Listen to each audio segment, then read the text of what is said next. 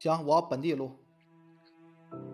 不，好嘛，条哥，玩的先啊，嘿嘿嘿，鸟枪换炮，哈，好嘛，那个大投入，大手笔，哎，好，我就为这专门买个笔记本啊。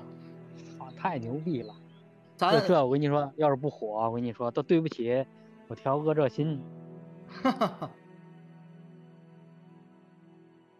咱今儿把阿玲哥请来呢，就是想聊聊这个上海疫情大爆发这个事儿。就是怎么想聊这个事儿呢？就是昨昨天我在这个我们一个读书群啊，我这个认为这个读书群应该是一个这个群员儿是吧？这些成员应该是一个就是一群素质比较高的人，对吧？毕竟读书群嘛，都是看过书的人是吧？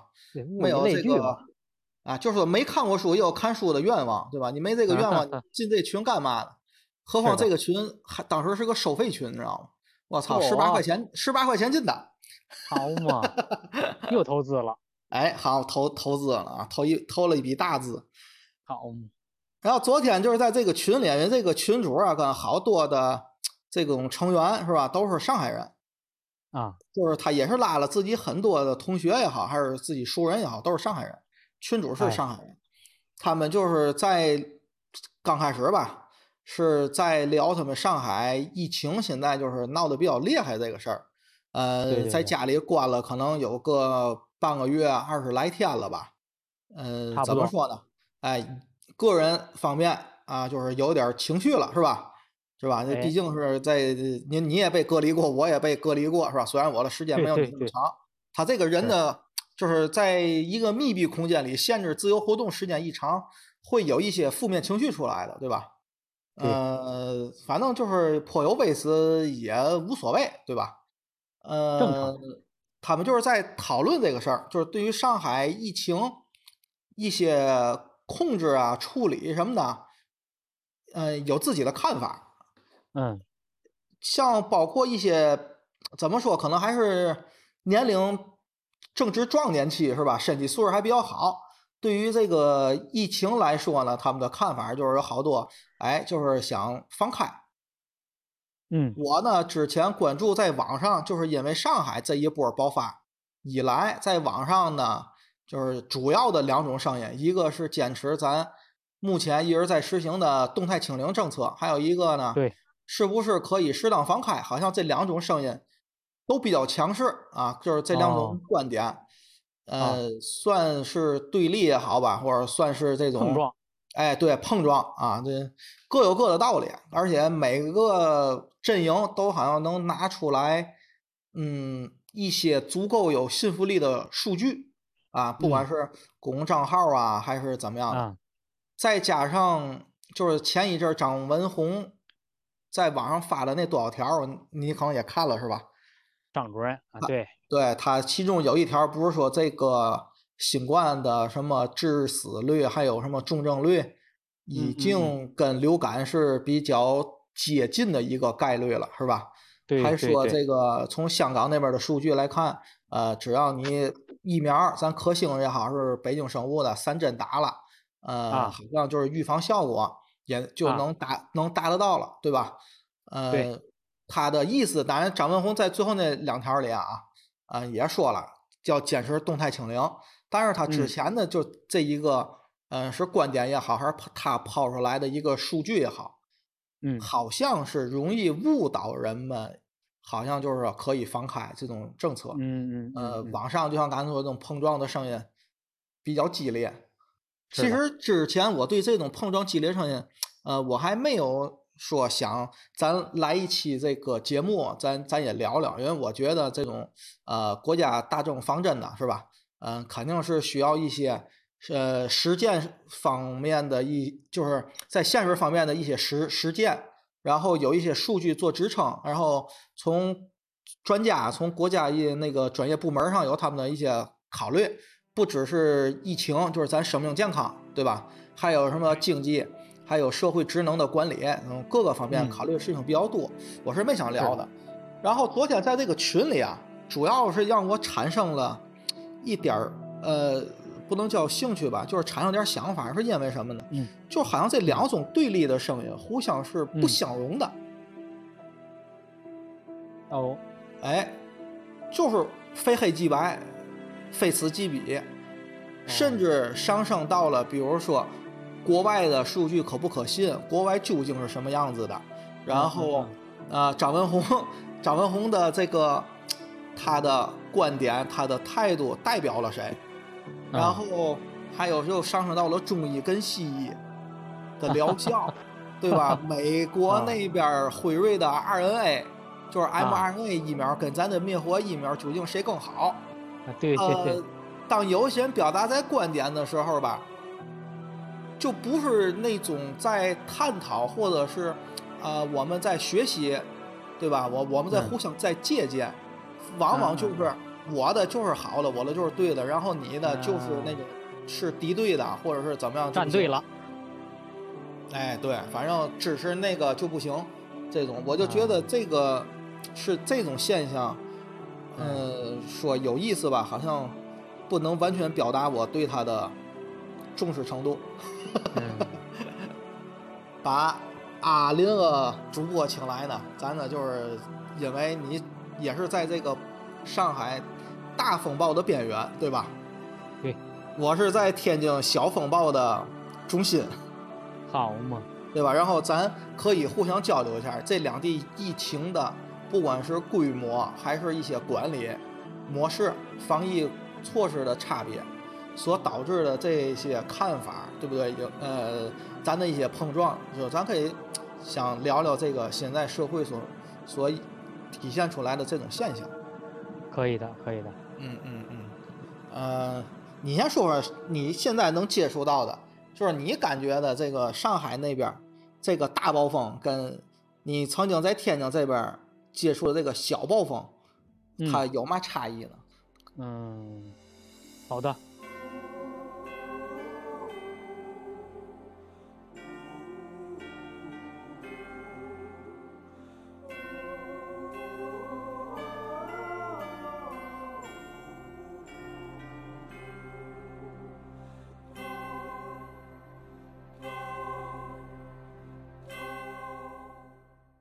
因为天津，我是我是这是天津，我是九号一月九号来的昆山嘛，然后嗯。正好是天津这个疫情，呃那阵儿爆发的时候，也算是就是有所这些对都赶上了，嗯。嗯、耳濡目染呐、这个亲眼所见呐、不管怎么着吧，嗯。都接收到了一些信息。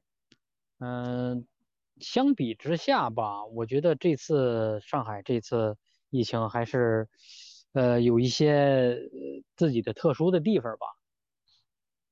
嗯嗯，第一第一点就是，比如说天津就是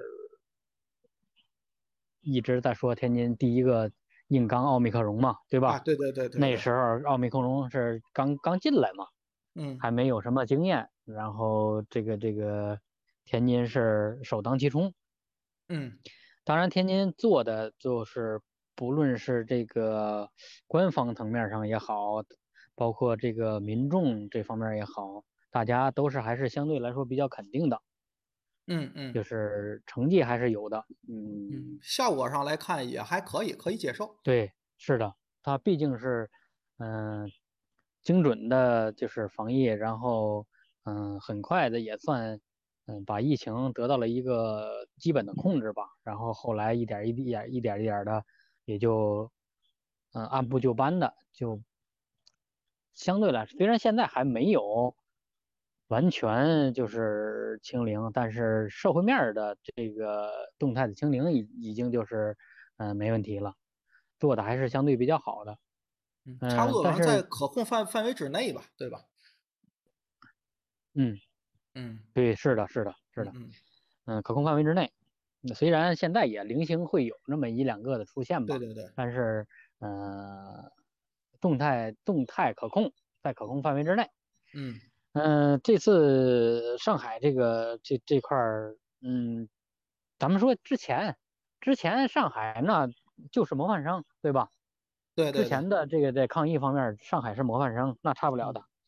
呃，你还记得上上一次过年前吧？咱把嗯呃阿丽给喊来，嗯嗯喊来，然后咱在这个夸夸自西安的时候，还夸上海了，对吧？是的，是的，是的，是的。其实就是客观的来讲吧，上海这边就是嗯，地方执政能力还是相对来说还是值得肯定的。嗯，但是。但是这一次，这次的就是后期的表现，嗯，有很多被大众诟病的地方，嗯，比较多，比较多，嗯，最主要的还是因为，呃，就是前期没有果断的执行动态清零，嗯嗯，它相当于拖了几天嘛，对吧？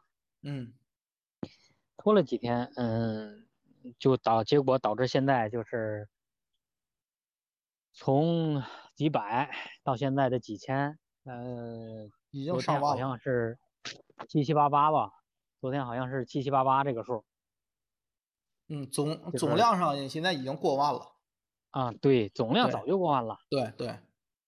他从他从这个几百到到这个一千、两千，然后三千、四千，然后五千，到现在的七八千，这是一天。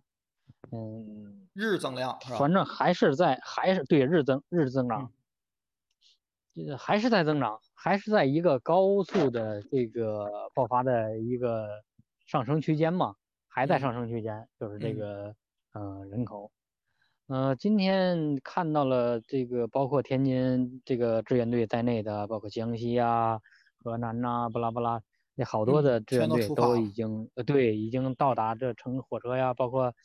这个飞机啊都已经到了上海了，然后，并且我发现了一个一个一个一个比较不一样的地方啊，跟各个单独的城市抗议不一样的地方。这次好像军队派了两千多人。嗯嗯，今今天早晨我就是收到的消息是派了两千多的这个嗯解放军同志。也是防疫，就是协助这边防疫吧。那是解放军是那种当兵的还是军医啊？嗯，军医，说是医疗医疗口的，反正是啊，医疗口啊。嗯，对，两千多人。嗯，从这个这个规模上来看，就是全国各地这个规模上驰援的规模上来看，这次疫情确实是嗯比较严重。嗯对，是是是，嗯，比较。比较不可控的吧，这一点，呃，事情疫情发展到现在，确实是各方面的原因吧。嗯，怎么说？我说不一样的地方，也就是上海本身它的城市，因为有一些人就一直在，就像刚才条哥说的，有一些人一直在这个这个这个在诟病这方面的这这这方面的事儿，然后就包括攻击这个发言人，就是这个。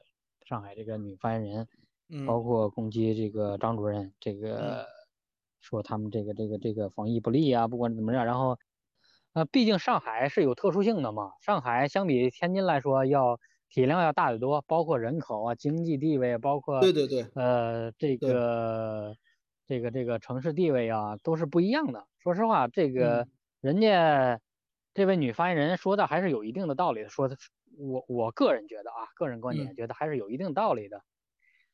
昨天我们在宿舍也在讨论这个问题，就是说这个同事有一些在这个骂这个这个发言人，说你上海比较上海特殊嘛，你们上海这么特殊，你们都是啊阿拉城里人呐啊，侬侬乡下人啊，就说 这是一个这是一个老梗了。嗯，你们城里人那么那么牛逼是吧？结果疫情控制的这么这么操蛋，还得呃造成这么大的经济损失不说，还得让这个这个有邻的这些呃兄弟省份都一块遭殃。对，确实是这样的，因为我们这边他们有这样的想法是很正常的。对，因为我们昆山那边离离上海特别近。嗯。嗯，我们就是因为这个防疫的人手不够，确实人手不够，能能够感觉到，我们这儿能够感觉到，呃，上海的人手不够，是因为我们这儿嗯也有疫情，但是不是像上海那么严重，但是嗯他会筛查，筛查的时候本来计划着。我们从这个小道消息也好，官方这个这个发布的这个也好吧，得到的消息是这样的，就是本来计划是二十四小时测一次核酸的，嗯但是执行了第第一次之后，第二天就没有做。我嗯们从侧面打的打听到的消息就是，其实是人手不够。嗯那为什么人手不够？那这这肯定 因为因为上海人手不够呗，对吧？对，所以就变成四十八小时做一次核酸了。嗯他人手不够，这个这个这个，是因为这个疫情严重嘛，造成这么样的这么大的那什么？那昨天他们就骂嘛，骂这个事儿，就是这啊，就颇具微词吧。这嗯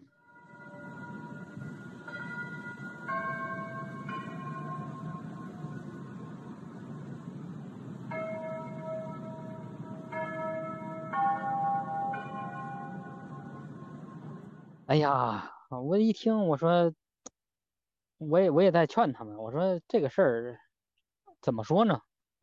就就看怎么看，就像刚才条哥说的这个，看你从什么角度来看这个问题。我作为一个年轻人来说，我我身体好，我身体强壮，咱不说我我跑步，我就不跑步不锻炼身体的话，年轻人的普遍的体质也肯定要比这个呃老年人或者是小孩儿要好得多。嗯所以，并且他们是他们有这样就是这种这种放开的这种想法，也是迫于压力。说实话，对，嗯没错，因为上有老下有小嘛，对，你是中间的中间的顶梁柱，那你咱们说最起码的在经济方面考量，如果风如果就是风控的话，那你的收入肯定会受影响的。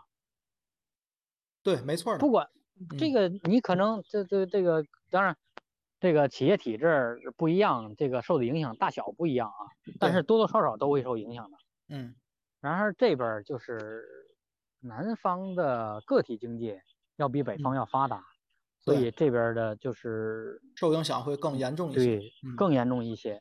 民营企业嘛，对吧？对，老板不你不给老板干活儿，老板人不可能他也不做慈善 的，对吧？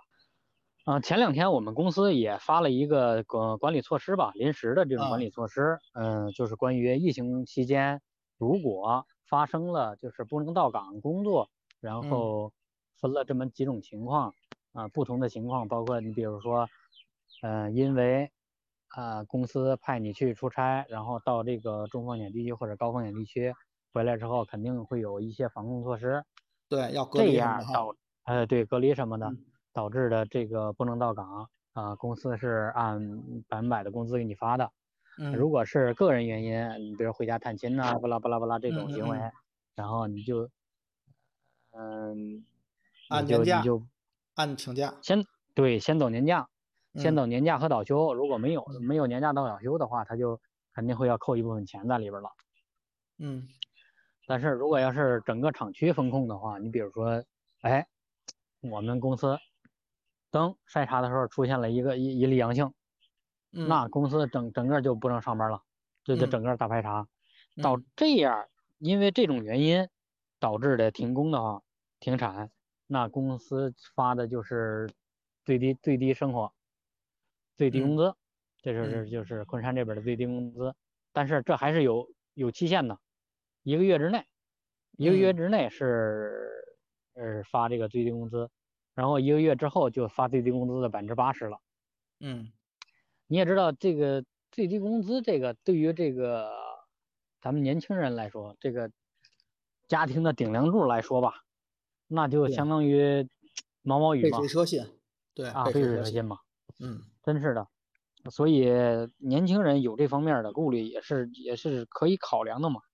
这嗯是从年轻人从个个人的角度来这个出发来来思考这这个这个问题，然后提出的观点嘛。但是嗯。老年人，那人家肯定就不会跟年轻人会有会有不一样的地方嘛，对吧？对，嗯，老年人，你你比如我身体不好的话，因为这个新冠这个事儿，咱们都知道三年了，都已经久病成医了嘛，嗯，都知道对这个老年人不是很友善，对吧？你对看，包括这个，对，包括这个这个这个，嗯，顽固的吧，顽固的大多数嗯都是老年人嘛，对吧？所以老年人在这方面肯定会，嗯，还是说是以以这个，啊、保守的态度吧，来来执行这个动态清零这个事儿，还还嗯是他们比较支持的。所以嗯就是说，不同的不同的角度来思考这个问题的话，就会得出不一样的结论嘛。对，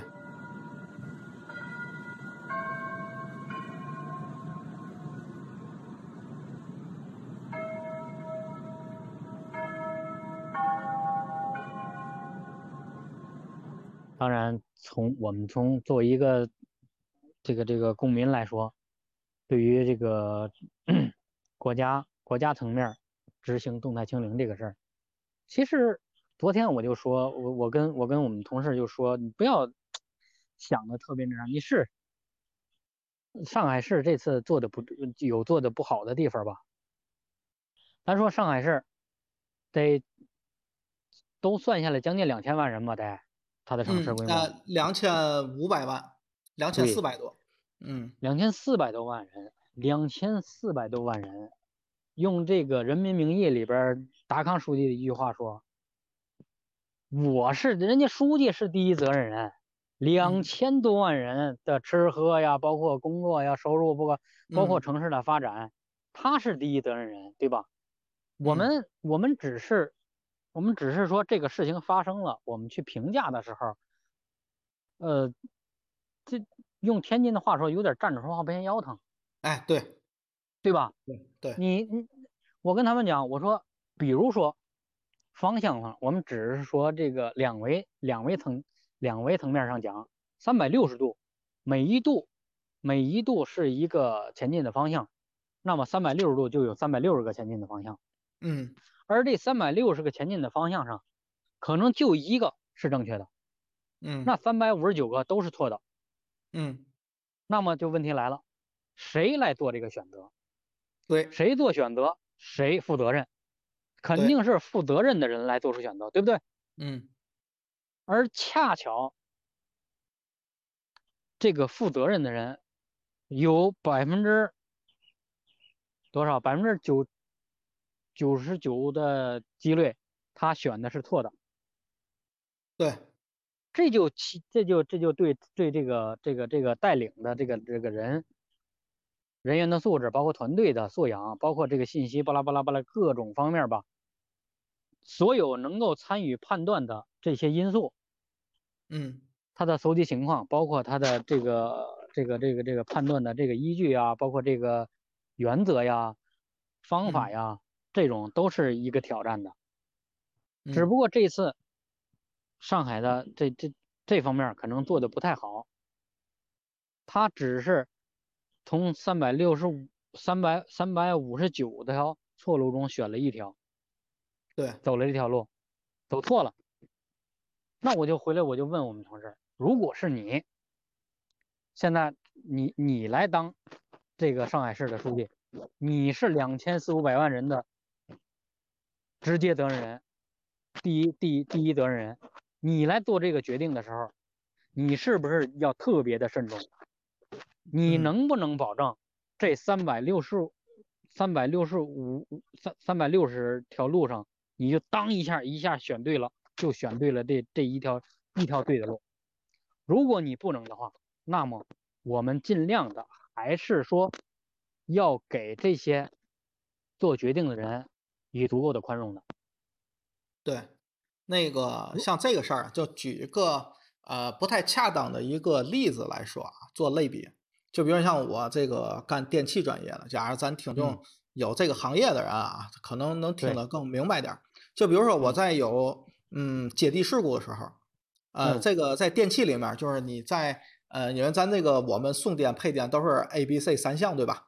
你有嗯。一项在接地这种事故，我们的电是不会停掉的，我们嗯。只是能找出来是你呃在哪个部位接的地，然后把这这个部位给它呃去剔除就可以了。嗯就是你整个系统是不会停电的。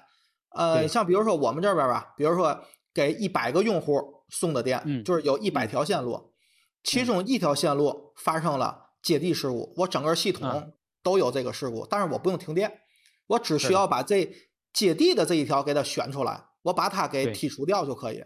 可是往往在现实里一些很复杂的这种情况下，是没有办法准确的判断出来这一百分之一的这一条出事故的线路。而我们借助一些，比如说专业的设备，或者说是一些算法，可以把这个事故范围缩小。比如说，呃，本来是一百条线是一百分之一，我可能选出来其中十条线概率比较嗯大。是的，那这十条线里面，也就是说，我还是有九次犯错误的可能，是的对，吧？它是十分之一，对吧？是的，然后我再凭借我的经验，是吧？比如说，它这十条线路里面是哪些线路是经常出事故，哪些线路的运行环境很恶劣，更容易出事故。可能我又筛查出去六条，但是我也不能保证只剩这一条，是的，对吧？就是说允许我们有一个犯错误的机会，允许我们去犯错误，但是呢，一定要凭借自己专业的一些知识、一些其他一些辅助的手段，要把这嗯个错误缩小到最小。其实从这个角度看，其实上海呢，呃，咱不是说可以被原谅吧，其实嗯从、呃，只能说他其实做的已经还是可以的了。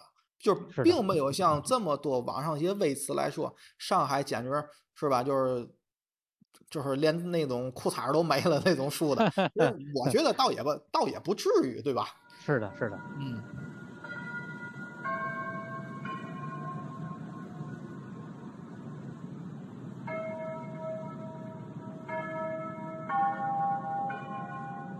就是说回到上海这个事儿啊，呃，我更多的就是最开始我有也有一点小感觉不是太好啊，并不是上海这次防疫好像做的呃后果特别不好，怎么样？给我感觉不好的是在哪儿呢？呃，之前也没有太表达过我，因为毕竟怎么说呢，主流的声音是吧？呃，不太好去直接的去对抗。之前就是咱咱也刚才说了，那咱录西安的那一期里，是吧？咱也对这个西安也夸次半天了，然后上海也夸了半天。当时我就有一种感觉，我就觉得吧，好像把上海这个城市管理也好，还是防疫的精准防控也好，虽然是呃以当时的那个状态来说，跟西安比，哪怕跟当时的天津比，都做得很好。好是，但是好，但是我觉得没有好到那种能吹上天、能捧上天的那种地步。我还记得咱也是在哪一期里面，我还说过一句话啊，就是当时咱拿天津也是跟西安也做了一个比较，因为天津过年前不也有了嘛，对吧？咸水沽那一波，呃，我是说天津目前看上去比西安好像做的是好，比如说没有什么看不上病的，没有什么吃不上饭的。呃，没有这种大规模的爆发，呃，医疗的挤兑啊，这种都没有，对吧？相反，天津有好多的段子呀，还有是在编那种顺口溜儿什么的，好像闹得网上还挺挺欢乐一样，是吧？嗯然 啊，然后我就说了，有个前提是因为你天津没有遇到像西安那么大的规模的爆发，那么严重的疫情。当你面临那个考验的时候，天津能不能做得更好？其实当时我是打了一个问号的。是，呃，当时如果这个事儿如果要放在上海的上，我其实也一直说，上海这种城市管理水平、精准防疫的这个呃行为、这个做法，它的能力呃是挺不错、挺好啊。当时也有一些效果，比其他城市强。但是能不能强到那种捧上天啊，就是捧成神的那种 这种程度，我是持怀疑的。就比如说这回，当你上海也面临了一次大爆发的时候，那你的这个城市的这种运作，其实现在现实对吧？呃包括怎么样是吧？咱绝大多数人也都看到了，对吧？上海交了这份大卷，对吧？咱先暂且不提它是怎么爆发的，对吧嗯？咱就说嗯它爆发之后，跟西安或者跟之前的武汉是一样的，对吧？咱刚才呃，就是咱曾经咱还说过西安。啊，武汉过去都快两年了啊，让你们抄作业都抄不好。那你这样来说的话，那你上海的话是不是抄两次作业也没给抄好啊？对吧？是的，嗯，啊，这就是咱就是从上海现在目前的这个形势来说的话，呃，反过来呢，就是再往前倒一个溯源，就是说你上海为什么会爆发？是吧？比如说，咱天津也有奥密克戎，对不对？咱也硬刚了。哎，你刚也说那是第一次刚，嗯，没有任何的借鉴可言，对吧？你武汉的作业我都抄不了了，对吧？你那个病毒是，呃，病毒的致就是特特别毒嘛，但是你好像传播的没有像奥密克戎这么容易，对吧？这是的，这么易传播。那我天津面临这个奥密克戎的时候，呃，我其实作业也不是说能完全的抄，只能说是一个借鉴。呃，参考他的方法，参考他的解题的方法。但是我天津都硬刚完了，你上海也奥密克戎，哎，你你你那是不是连我的作业也没给抄好，对吧？不过昨天的群里他们也在说这个事儿，就是上海的这波爆发是因为它的精准防控所导致的。怎么导致呢？就是因为它一直在强调精准，精准到一个商店，精准到两个人。然后你面对奥密克戎这么容易传播的这个病毒。传播能力这么强的一个病毒，你这种精准防控其实就没有任何的效果了，因为你再精准，你也精准不过病毒去，它不会让你那么精准了，因为之前的病毒传播力低，它给你了这种精准的呃反应时间，对吧？你半小时、一个小时你反应过来了，它还无法扩散。当这种传播能力强的，可能你两分钟之内你没反应过来，它已经就跑了。然后你自自己在自以为的精准，其实呢就是自欺欺人。也就是上海后来这个日增量这么多的一个原因，就是它已经扩散开了，没有办法。是的，啊，如果病毒有颜色的话，那上海现在上面可能就都是色儿了，是吧？啊啊。然后当时群里吧也有这种说法，就是因为你上海的最开始的这种精准防控怎么怎么样。可是我就在群里说了一个，那你既然说。上海精准防控不好，错了。可是当时把这个精准防控的这个做法给捧上天的又是谁呢？啊，可能不是你现在说话的这个人。可是对于上海政府来说，甚至是对于咱中国政府来说的话，那都是网友，对不对？当时是你网上的这种声音给捧得这么高，那现在又不好了，扩散开了，你觉得自己受了牵连啊？你反而又说他当时的精准是错误的。其实我觉得这个话说这个话人好像就像你说的，你在批评人家做错的时候是很容易的，但是你要是那个做选择位置的人，是不是你给他提供了一个错误的一个信息，一个错误的一个导向？哎，对对对对对，让他做了错误的选择了。就是网网络上这种声音到底有没有责任呢？对这个，对吧？我觉得条哥说的也是特别。到点儿上的，因为确实这个在在国内来说，这个舆论的这个导向还是有呃很大的推动作用的吧。就是不管是带节奏也好啊，是引导也好啊，都会对这个呃各方面的这个，特别是这个呃关系到这个民生啊这种这种事情。上做决定的人有对他们来说是是有一定的影响的。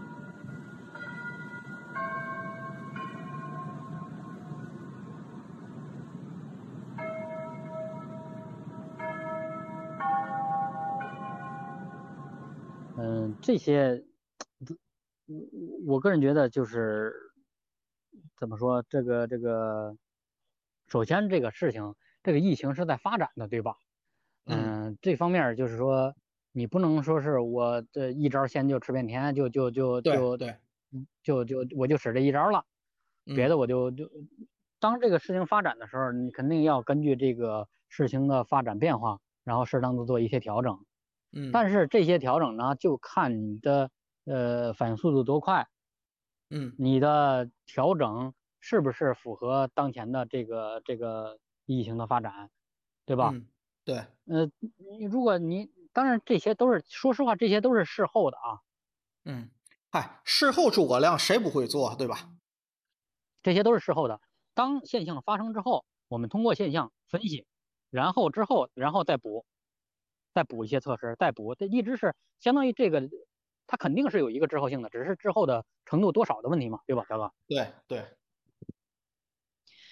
还有一点就是，我觉得这管理这个事儿就就就很难嘛。说实话，刚才咱们说两千四四五百万人，我操，这这个体量，他不是说是一个班儿，对吧？你你你二二三十人儿，对吧？你他他都有个两千四五百万人，他是有两千四五百万种这个这个这个个感受或者是想法，对吧？对，嗯，对呀，你你只是我我作为管理管理来说，只是说是这个在这个大的层面上做一些政策的这个这个这个部署，嗯，然后小的地方还是要需要这个这个这个，比如说街道啊。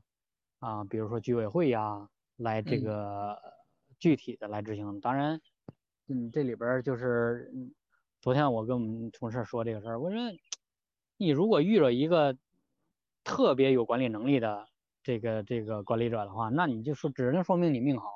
嗯，对对对，对吧？没错没错。你你想，咱们管理学中讲这一个人普通的这一个人的管理能力，手下的人最多不能超过二十个。嗯，超过二十个以后，你你就什么也不干，就管理这二十人，你的精力都不能够把他们管理的特别好。没错，所以才有了这种这种这种层级的管理啊，扁平化的这种层级的管理也好啊，巴拉巴拉那种管理也好，有了这种管理的方式嘛。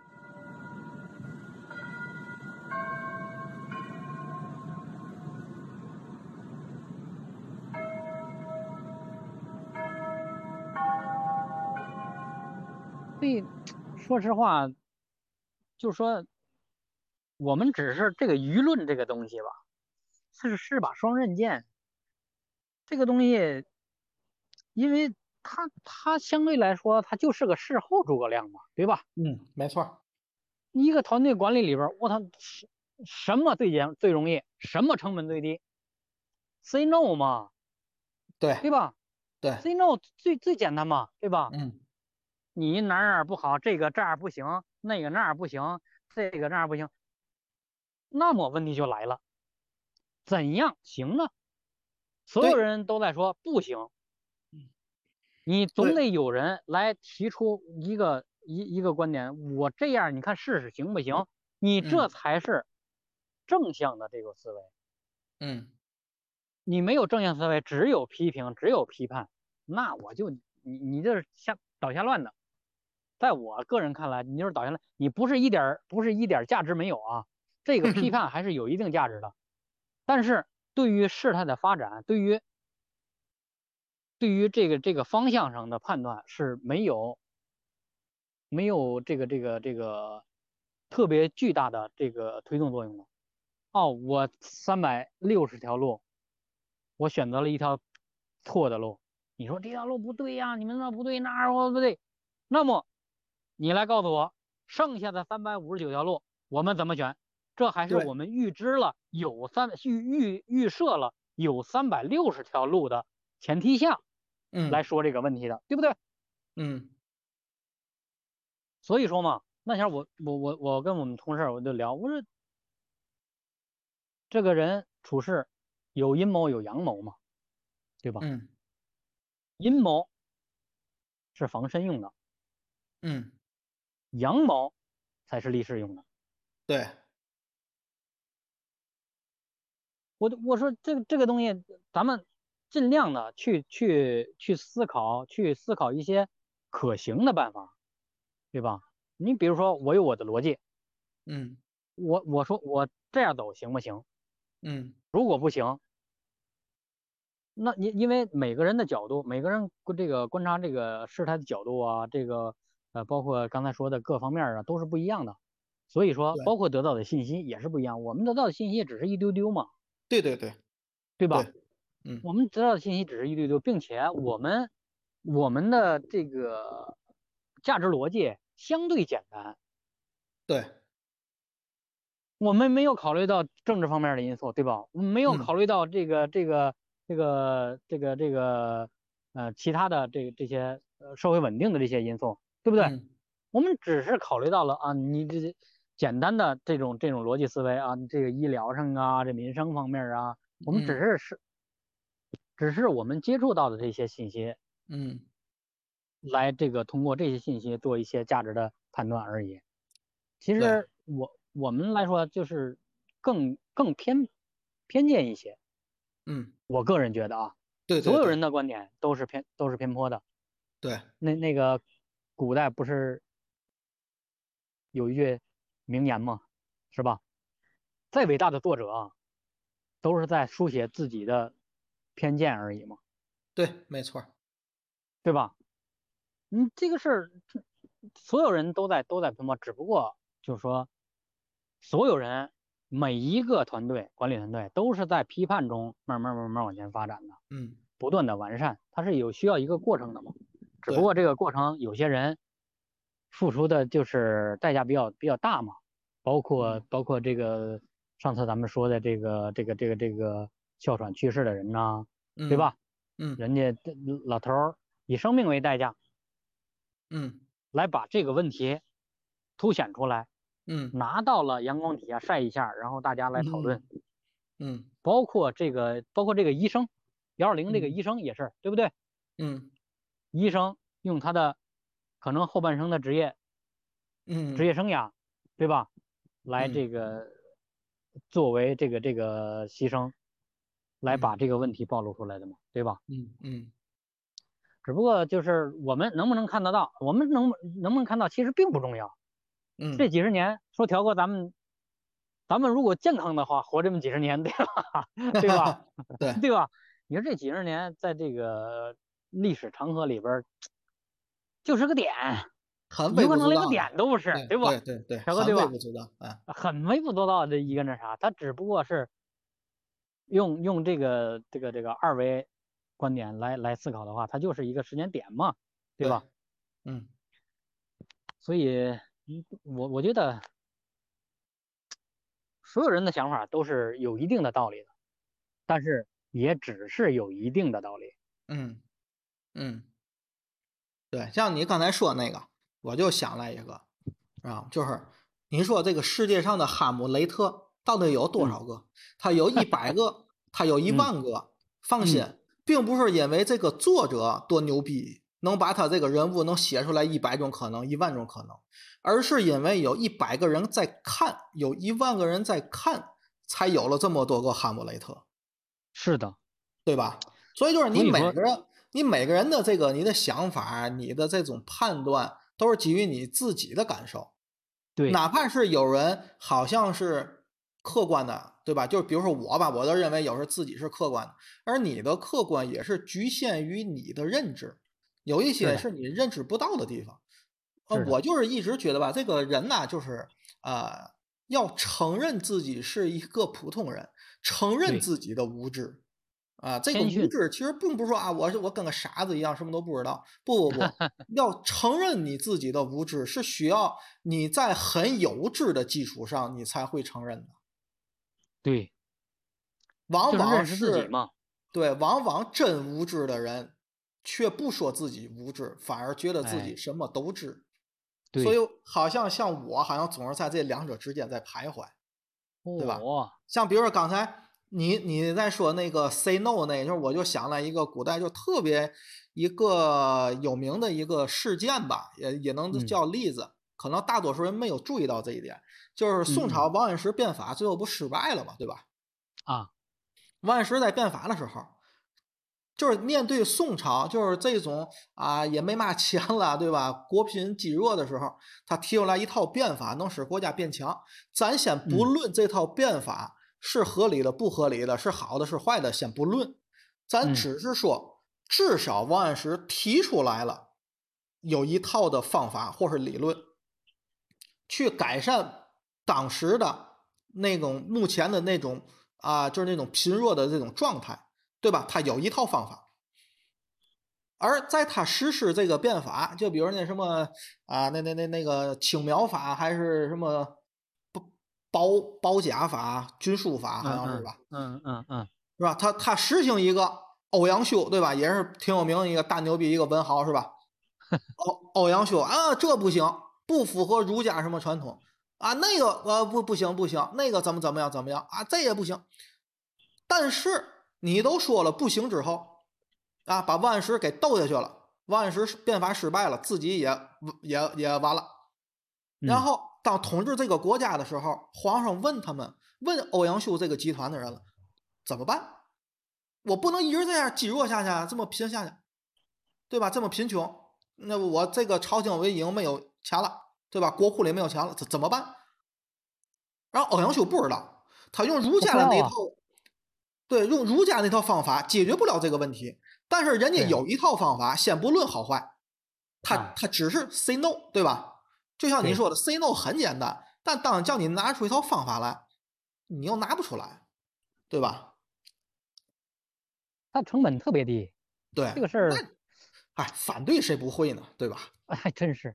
再说再说这种反对，我觉得，首先它存在即合理啊，它肯定是有一定的道理的，因为毕竟这么多年传承下来，这个变变必然引起矛盾，嗯，而阻力往往是之前的大集大成者，嗯，这个，因为他。因因为他之前就是说，如果如果在之前的理论范围之内，如果他不是执行的特别好的话，他也不会被 大家推崇，对吧？对。只要一变的时候，那肯定是触及到的他的这种这种这种，包括利益啊，包括这个这个这个，包括这个思想啊，这个理论呐，这种肯定是有碰撞的。对，要触及到一些权威嘛，啊，对，嗯。往往阻碍变革的都是权威，对，没错。但是这个东西就跟就跟就跟小草这个这个冒头似的，你土你再结实，你也压不住这个苗。对，到一定到春天来了之后，它照样给你顶顶起来，对不对？对。所以说这个趋势嘛，自然规律嘛。就是我刚才。想说的并不是说啊，不允许有反对的声音，不允许人们说 say say no，对吧？啊，就是咱也不能说就是那种，你看看你拿不出来办法，你不能说不行，你不能说这是怎么样的，然后说是反，就是必须得有一些具体措施才能反对，并不是这样的。就好像就是说啊，你行你你上，对吧？但是我我其实特别反感这一句话，对吧？那我不会做饭，我还不能品评一个厨子做的饭的好和坏吗？对吧？嗯，对吧？这这不并不是这个意思，就是可以反对，而且反对的声音往往就像刚才您说那种，是呃促使一个组织或者社会也好，什么也好，往前进步的一个动力。因为你在反对他，他去完善自己。我刚才所说的那种我反我反对的那种 say no 是什么呢？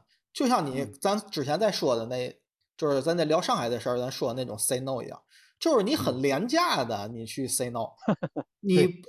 进行自己的分析、自己的考量，进行自己的一些判断，就 say no，对吧？你可以没有更好的方案，但是你要判断你你你要说 no 的这个方案是真的 no 吗？还是他只是 no 在了对于你个人利益上的一种侵犯？是的，对吧？就是你的屁股要要要坐在哪儿吧？对对吧？就比如说，还咱说说回一个历史人说的，说历史是没有任何负担的，对吧？他没有没有责任嘛？对吧？就是 你，毕竟没有人跟你争嘛。对啊，你你争也没事儿，我说错了也没事儿，对吧？你 say no 的话，就是你欧阳修争的都都去世了啊。对，就是你你欧阳修那个团伙那个党派来说话，你 say no 可以，你你可以 no，对吧？但是你 no 了我半天之后，你在你提不出比我更好的做法的时候，那你就说我哪是让你觉得 no 了？然后你觉得 no 的那一部分啊，那我可以去改进。如果是这种情况来判断的话，就比如说王安石这个变法，他他失败在哪儿了呢？啊，有有有一点像上海今天防疫失就是失控这这就是做类比这档子事儿。王安石的的出发点是好的，他的制度制定也是好的，也是特别的公平的。但是王安石忽略了一个什么呢？就是这些吏啊，就是官吏的那个吏。在下面在执行的时候，包括基层的官，嗯，他是有贪污腐败的，他是不能百分百按照王安石那套制度去执行的，反而加重了剥削，加重了对百姓的那种盘剥，所以他最后失败了。其实他的失败也并不是简简单单因为欧阳修说了一个 no，知道吗？对，如果你欧阳修的 no，你欧阳修告诉我了，你从你的出发点制定这个制度，你的变法是好的，怎么怎么样，但是你执行起来是有困难的。欧阳修看到了这一点，你对王安石说 no，你 no 在这儿了，王安石可以去改，可能倒能促成他变法的成功。但是你欧欧阳修说的 no 只是很廉价的 no，他的 no 是因为嘛呢？因为触及到像你刚才说他们那个儒派的儒家的权威了，触及到他们。呃，或者说是既得利益者，当朝的既得利益者可能也不为过他们的利益了。他说的 no，而并不是把这个 no 放眼在这个朝代，就是这个国家上面能不能变得更好的这个观点上，对吧？屁股坐歪了吧，塞了一个非常廉价的 no 嘛，对吧？本身这个变法，咱说它就有问题，它就有缺陷，然后再有你这种很廉价的反对的声音，对不对？直接就不行，对不对？再加上其他的咱那些封封建制度一些弊端，那可不最后面。他面对的就是失败嘛，对吧？是。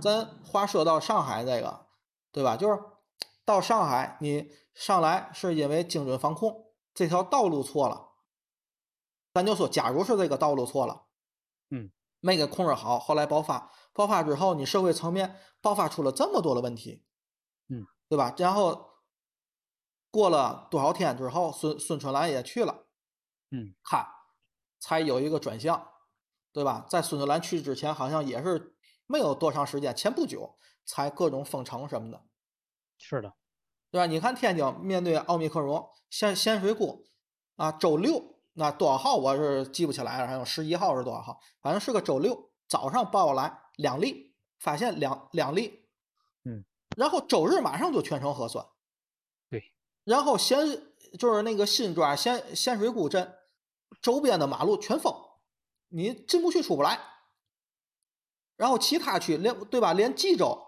也核酸了，那离得有多远，对吧？周边的高速全封，是吧？昨天在群里吧，我跟他们也说这个事儿，我说其实上海跟天津，呃，虽然都是奥密克戎，但是有。存在一个不可对比的一个条件是什么呢？上海的经济，它之所以要精准防控，就是要最大化的减小对经济的影响，对吧？是的，上海的经济体量在那儿放着，它不只是要保自己这两千五百多万人的吃喝拉撒是，它还要有很多很多的余额，就是财财政的余额，要支援全国各地的贫困。是的。所以你从上海市的，对上海市自己的角度，或者说说是从全国一盘棋的角度来说，都要把上海对经就是因为防疫对经济的影响都要降到最小，所以他选择了一个精准防疫的这一个一个路线。你不能说他错。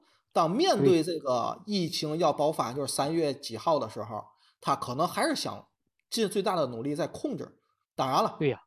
控制不住，那也就是说是这个呃自然环境，对吧？这呃是你人力不可为的，对吧？人的力量还是很渺小的，面对这种自然的这这这这种威胁啊，还是什么样的也好，对吧？你人还是很渺小的，嗯，人类可能是自自大了也好，还是怎么样的，对吧？觉得没有问题，但最后你发现还是不行。跟天津有嘛不可比的这一点呢？天津天津经济已经烂到根儿里了。别别这么说，好吗？我以后我后边我不需要考虑听众听听啊！我不是这已经这在全国是一个事实了，对吧？那数据在全网都能摆着的，对吧？我现在是事实就要拿出来说吗？是事实就要拿出来说吗？就是说我天津的体量现在很大，只是说因为我的这个底儿大，对吧？但是从增长来看，就是我现在已经烂了。在这种情况下。我当然就是可以啊，马上的实施这种全程的管理，切断外界的联系，对经济的影响就是你不影响，反正也差不多就完了，对吧？影响也不会再差到哪去了。我 我这是昨天跟他们说，这是天津跟上海最大的区别。我可我可以壮士断腕，因为我不断腕，我基本这个手腕也残了，我断就我就断了。但是上海不一样，上海要指着他这双手吃吃饭了，他不止要自己吃饭养活自己，还得养活他的亲戚、他自己家的人了，所以他不能轻易的断腕呢。这也就是说，说的这这个这个角度特别好啊，是吧？是这样的，对吧？他就是在有自己的顾虑之后，对吧？是的呀，左顾右盼，犹豫判判断嘛，判断嘛，对。这就是说，你责任我责任越大，我越难判断，对，难做出抉择。刚才像你说那种，我觉得这种判断他做错也好，就是你考虑的事情往往只是你自己眼巴前这点东西。他作为一个 上海的书记哈，实际上他要考虑的东西太多了。对，是的呀，对吧？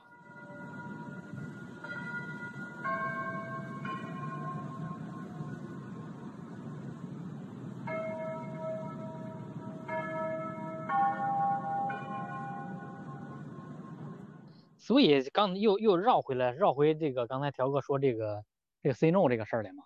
嗯，不怕 say no，嗯，就怕他妈的跟 first say no，无脑 say no。对。当这种这种，并且这帮人还他妈的是发生的这种这这这帮人，对吧？嗯嗯。理就是说理智的人往往不会跳的那么高。嗯。这帮人发声声音还特别大。对，还他妈形成了形成了势力了，嗯，对，就形成了就形成这个这个这个这个舆论了嘛，对不对？嗯，好像操，所有人都都是这个这个这个说法，这个想法啊，其实不是的。嗯，有头脑的人，会分析的人，就像刚才条哥说的，你自己有分析能力的人，他是不会轻易的发表出一些过激的这个言论的。嗯，对，对吧？特别是对自己。就是面对一个位置非自己专业领域的时候，对吧？是啊，我不是专业的，我我我不是专业的，我就不敢。咱们这个这个这个这个谦虚这点说，就不敢轻易的评论别人。嗯，对。用国外的国外的人说，You judge me，你评你你你来评判我，你凭什么评判我呀？对吧？对。这是一个最最基本的尊重，对吧？嗯，人家是专业的，对吧？嗯，我是我作为一个专，你你你，当然你可以有自己的想法，这大多数人都不是专业的嘛，对吧？你可以有自己的想法，但是你不要轻易的把这这个带节奏，对，不要轻易的带节奏，把这把这个节奏带偏了，我操，对吧？就是说，你你可以表达你自己的观点，但是你要允许和你反。相反的观点也可以表达，存在吗？对吧？对吧？你不能说不符合我的观点，那你就是错的，就不允许存在，叫一一口唾沫把你给给淹死，对吧？就刚就是就就是刚才条哥一开始最早说的这两条路嘛？一个是动态清零，对吧？嗯。另一个哎，就是躺平嘛。嗯。跟国外学学躺平这个事儿。嗯。他并不是，我觉得。这就是就是被带了节奏，嗯，站了队，嗯，才形成了这种对立，嗯，其实我觉得你没没有必要非此即彼的这样，对吧？嗯，根据不同的情况做不同的判断，嗯，由专业的团队来做出权威的人员来做出判断，我觉得就可以嘛，对，对吧？对，至于至于成与败这个事儿。就是看大家所有人的命了，对吧？嗯，对吧？这调个咱咱说句说句操蛋的话，我操，这他妈的，你从电梯上，如果电梯出事故的话，里边有十个人，那说说句操蛋的话，就是你们十个人面都不好，嗯，对吧，条哥？对，你哪怕有一个面好的，中间也有可能卡着，对吧，条哥？你说是吧？对对对，是这意思吧？对 对对吧？这这个事儿，你就只只要你交给我。我不是专业人员，专业的人做专业的事儿，嗯，让他们来来来来来做专业的判断，嗯，要懂得尊重专业，懂得尊重权威。嗯，虽然中国的专家有有有有好大一批，是吧？浑水摸鱼的。哎，对他他是是有这样人存在嘛？对吧？人为什么有浑水摸鱼的？条哥，咱们这么说，那说明这些人得到了社会的尊重。嗯。才会有一些滥竽充数的人往里挤，对，对不对？对，说明他们足够优秀，嗯，才会这个队伍足够优秀之后，才会 有滥竽充数的人往里挤嘛，对不对？或者说呀，就是因为你们这帮人啊，太好被忽悠了，慢慢的对吧，调个你放心，慢慢的，这。嗯所有人都不是那么好忽悠的了。特别。嗯是我们这一代人，当我们嗯。这一代人成为父母，嗯或者是更再过几年的时候，就是说那些坏人不老了吗？当那些嗯坏人都没了的时候，这个嗯社会可能嗯就更往前迈了一步了。因为毕竟啊，大家都是呃，对吧？有身份证的人，对不对？都嗯，是受过高等教育的人，对吧？你对，最起码的这个思考问题的方式和方法，你是要有一定的，对吧？而嗯不是叭一拍脑门儿，我操他妈的他妈的张文宏这他妈瞎鸡巴说，那啥鸡巴话都说，我操这这这种人慢慢慢慢社会的发展下来的后，嗯。这种人就会越来越少，然后更理嗯。性、更更客观的嗯。人会越来越多，像条哥这样嗯。的人，对不对？哎。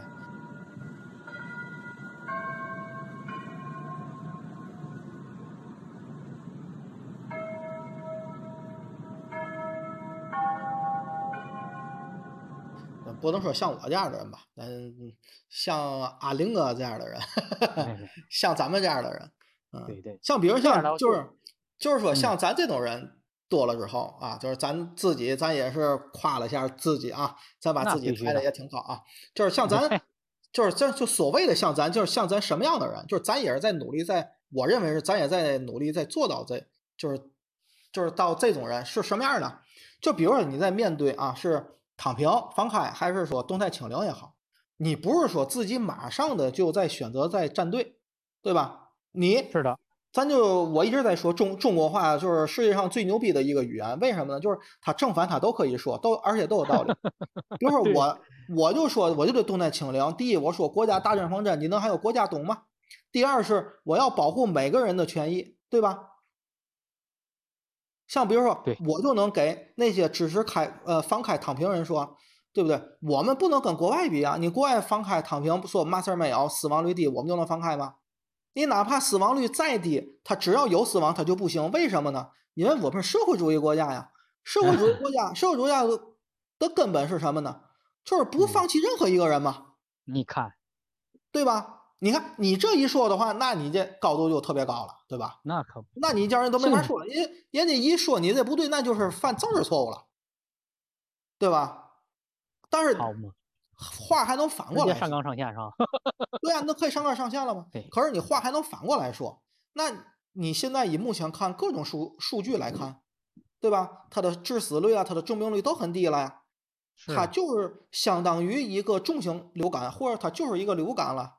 那流嗯感我们就都不保护每一个人，为嘛这要保护每一个人呢？而且在保护每一个人的时候，还要付出那么大的代价，不管是经济的还是各个方面的，包括你说一些顶梁柱怎么办？他们的他们的工作，他们的养家糊口啊，那总隔离啊，总这种嘛的，那他他赚不着钱了，怎么办？这是民生啊，民生也很重要啊，对不对？当你经济你扛不住，民生扛不住的时候，那不有更多的人不因为新冠而死，倒因为那个为了抗击新冠而死嘛，对吧？是饿 死也好是嘛的，对不对？你看你你怎么说全都行。你不管是怎么说，你只要一站队，我就觉得这就不是一个成熟的社会，也不是一哎个成熟社会下所应该存在的这个成熟人的观点，就是成熟的人的观点。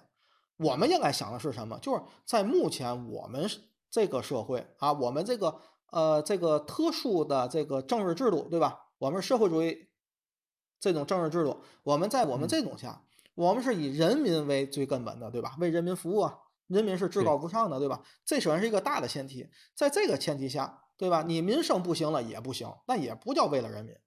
然后你都放开了，让人民自己去面对、去躺平、去直面这个病毒，那也不行。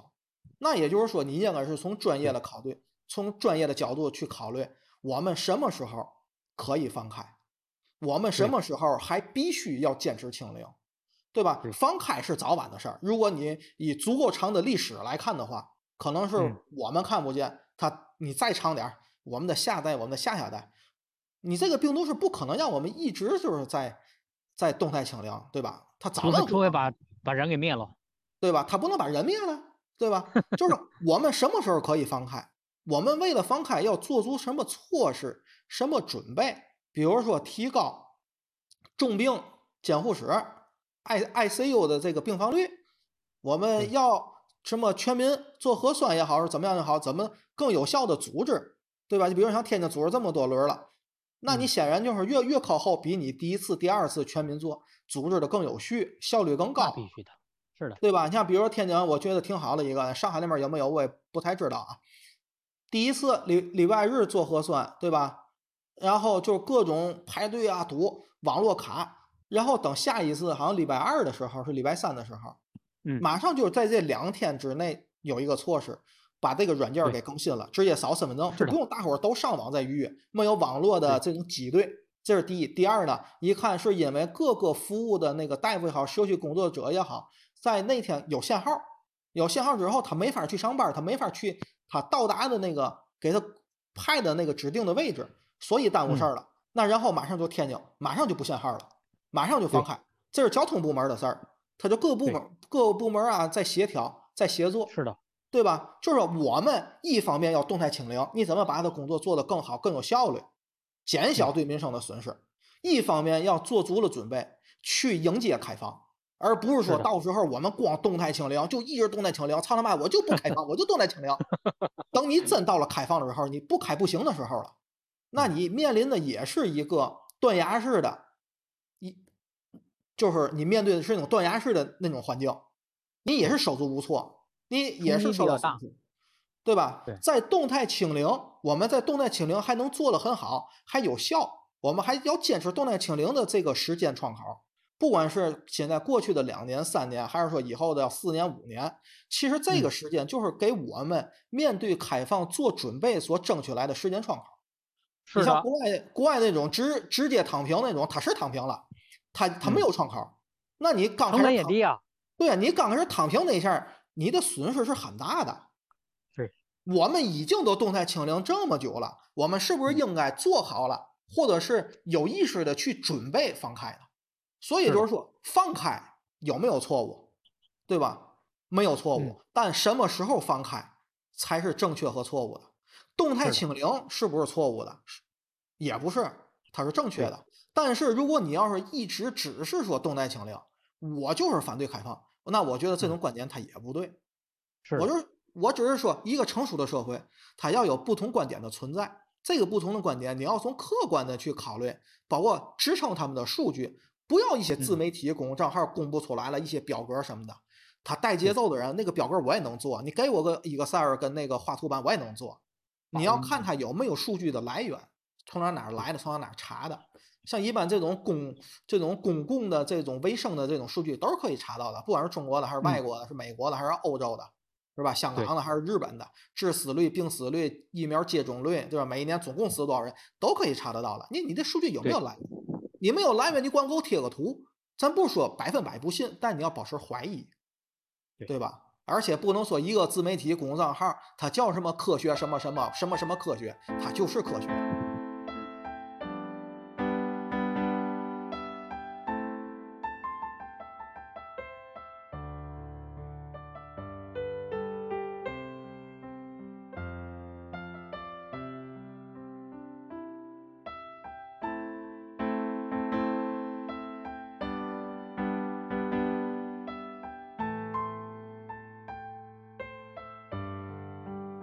还是一个成熟的人，作为一个对成熟社会有用的人，要有自己的分析，要有自己的价值判断，要对自己的言行负责任。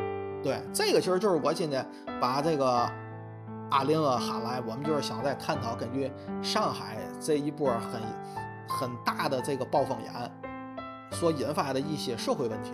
其实对于疫情本身，比如说上海究竟是怎么做的，究竟哪儿没做好？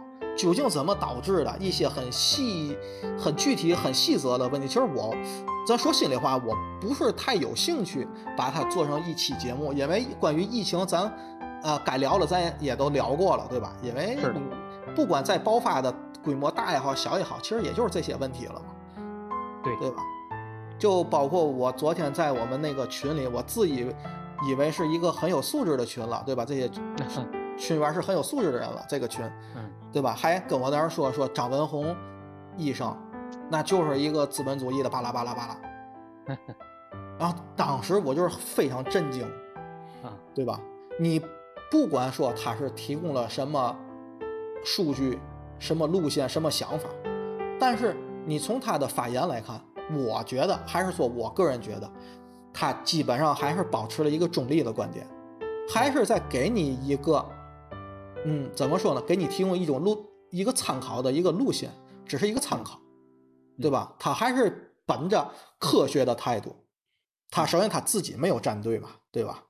他本身一个科学的态度。话再说回来，像刚才你说的那，就是我们接受的信息只是一点点，对吧？我们有个常识，就是你放心，张文宏的那一段话，你之所以能看得见，嗨，那还是可以让你看得见的。对，所有能够接收到的信息都是可以被接收到的信息，对吧？对，用用一个我自己模仿凯撒说的话，凯撒说过，凯凯撒说过一句话。对吧？就是古罗马那个皇上嘛，对吧？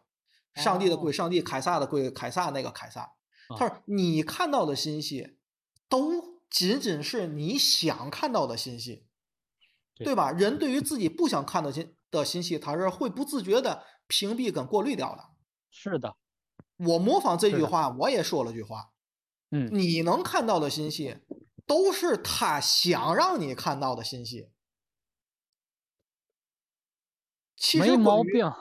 关于一个事件的全貌，你就想吧，你能看到的都是他想让你看到的。好了，少了百分之三十了，在那百分之七十里，你又过滤掉了自己不想看到的，那你剩了百分之四十了。嗯，那不就是盲人摸象了吗？坐井观天了吗？对吧？对，啊，这个这个事情，我想，如果要是咱社会上。啊，有一部分人，咱不说绝大多数啊，有相当数量的人，他可能是比例是少数啊，因为咱人口基数大嘛。只要数量足够多啊，我觉得要是能啊，我不是说咱这种观点就多牛逼了啊，对吧？但是我至少觉得比这种无脑 say no 或者是无脑站队的，哎，我我觉得要好一些。我我也认同。嗯，我们做这期节目主要还是说是，嗯。提供给大家一个呃一个思考问题的一个角度吧，对，更更是就是说，不是说我们要大家怎么样怎么样怎么样，就是说还是说是尽量的我们去做一些嗯能够促进事情往向好方向发展的这些呃积极的一些一些一些举动，包括言论呐，包括这个这个这个这个行动啊，巴拉巴拉这些东西。还是要推动这个事情往前发展的。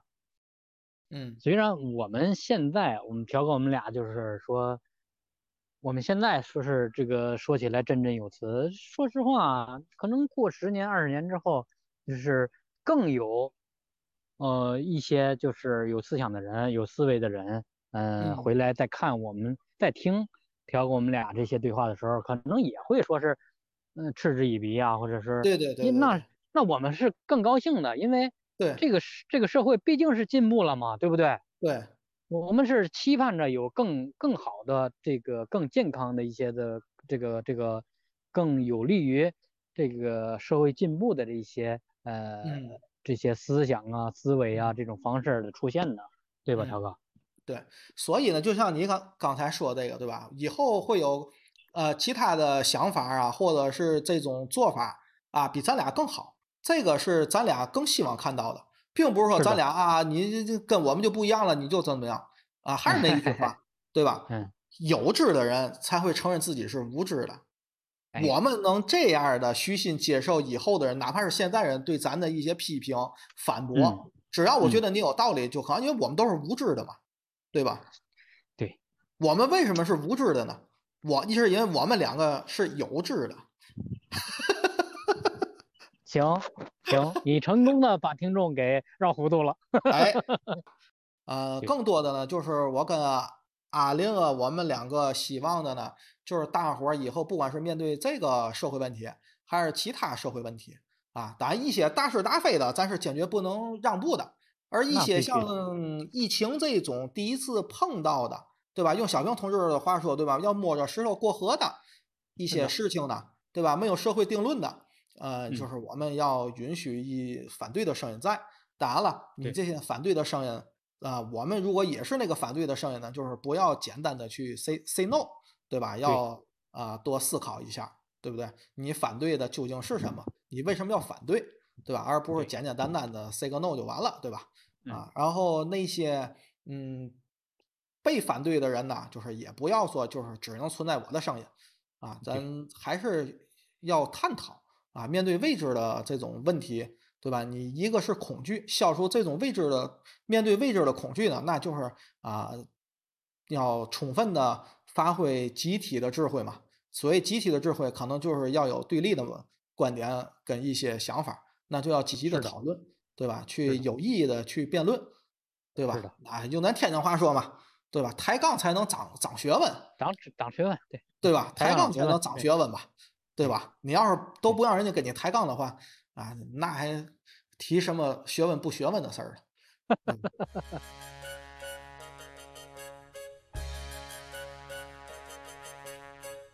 咱还是希望上海这一波啊早日过去，对吧？是的。呃，目前来看呢，还是动态清零更符合咱绝大多数的人的利益，对吧？也符合咱的国情啊。咱那个孙春兰在出发前去上海，出发前不也说了吗？对，坚持动态清零政策是国策嘛，是不可动摇的，对吧？啊，这个也就别争论了。国家已经有话事人都发表一个态度了，对吧？已经盖棺定论的一个事儿了。至于放开不放开，那是以后的事儿了，对吧？慢慢再做准备，再看吧。